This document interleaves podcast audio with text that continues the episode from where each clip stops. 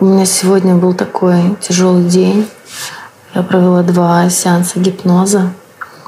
Первый э, с беременной девушкой, у которой э, было назначено плановое кесарево сечение сегодня на 19 часов. То есть у меня был буквально час, чтобы ее подготовить, потому что она очень нервничала.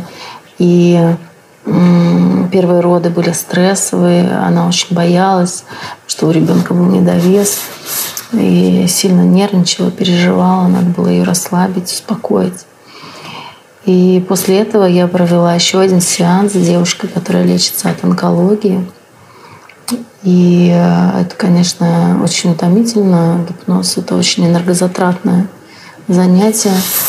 И мы поработали с этой девушкой. Она вообще раньше никогда не обращалась к психологу, тем более к гипнотерапевту, потому что у нее ну, более-менее нормально все было в жизни, никаких психологических проблем особо не было.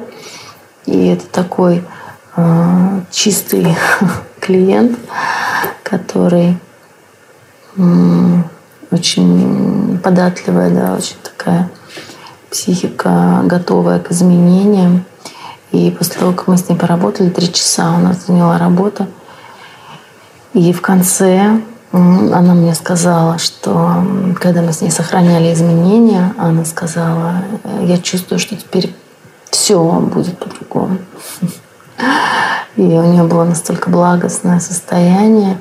И после этого я вышла из кабинета, вышла на улицу, была такая хорошая погода, и я достала телефон, включила его и увидела, что первая клиентка мне посылает фотографии своего новорожденного сына, э, который родился, все в порядке. Я ей позвонила, спросила, как она себя чувствует. Она сказала, что хорошо, спокойно, и это было самое главное, потому что в прошлый раз э, потерял сознание там, и так далее.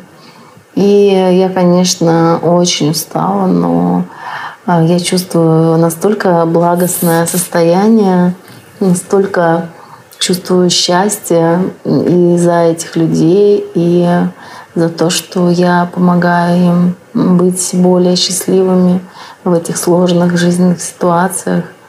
Они делятся со мной этим счастьем. И в эти моменты я понимаю, что живу не зря.